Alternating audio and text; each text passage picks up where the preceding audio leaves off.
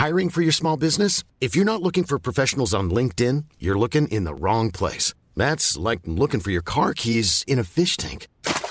LinkedIn helps you hire professionals you can't find anywhere else, even those who aren't actively searching for a new job but might be open to the perfect role. In a given month, over 70% of LinkedIn users don't even visit other leading job sites. So start looking in the right place. With LinkedIn, you can hire professionals like a professional. Post your free job on linkedin.com slash people today. Te lo cuento. Tu dosis diaria de noticias. Soy Pau Mendieta y aquí te va tu dosis diaria de noticias. Te lo cuenta, te lo cuento. Que se encarguen ellos.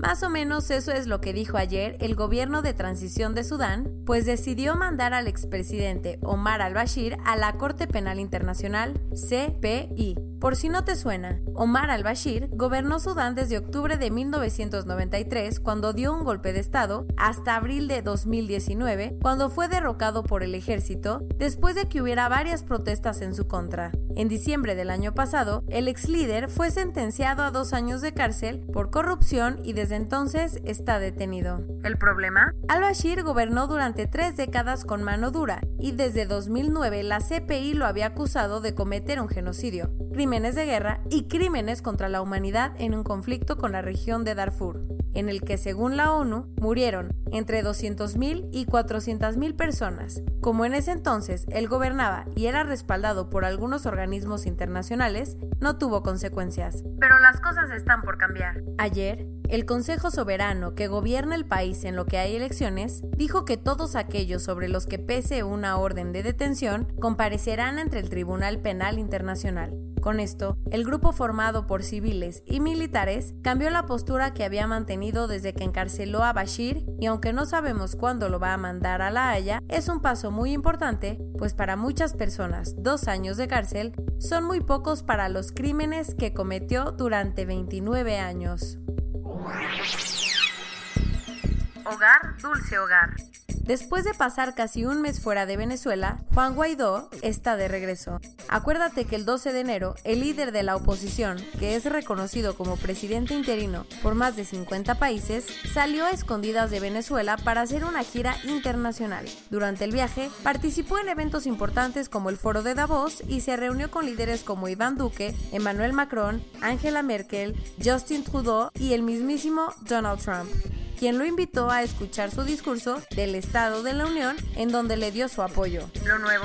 Ayer, en un video publicado en Instagram, Guaidó anunció que iba a volver a casa con el respaldo y el respeto de todo el mundo y llamó al pueblo venezolano a que se una a su causa para reactivar las movilizaciones en contra del gobierno.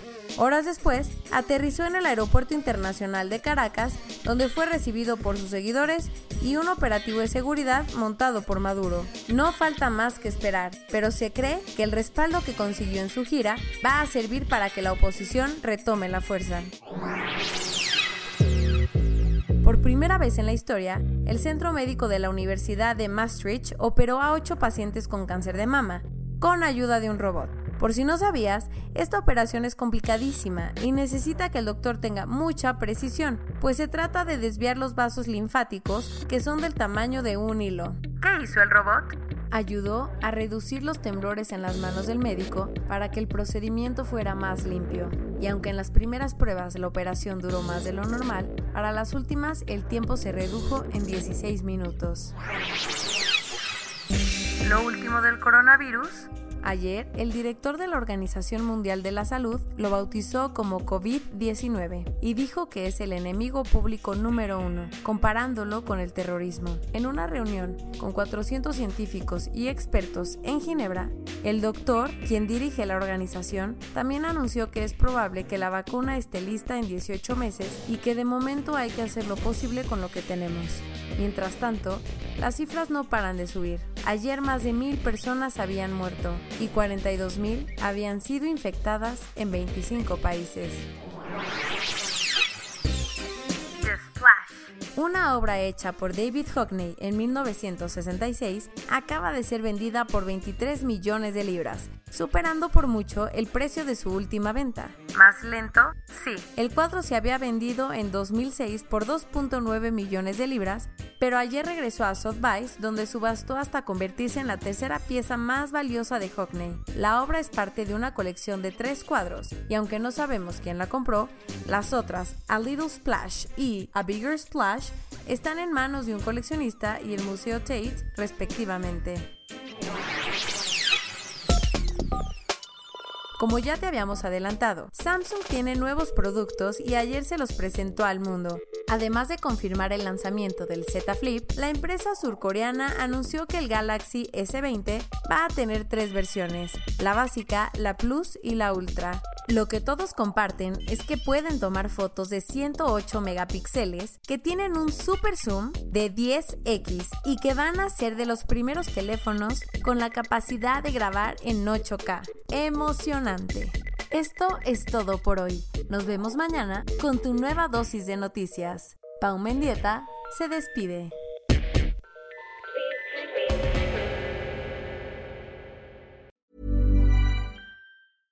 Imagine the softest sheets you've ever felt. Now imagine them getting even softer over time. That's what you'll feel with Bowl and Branch's organic cotton sheets. In a recent customer survey, 96% replied that Bowl and Branch sheets get softer with every wash. Start getting your best night's sleep in these sheets that get softer and softer for years to come. Try their sheets with a 30-night guarantee. Plus, get 15% off your first order at bowlandbranch.com. Code BUTTERY. Exclusions apply. See site for details.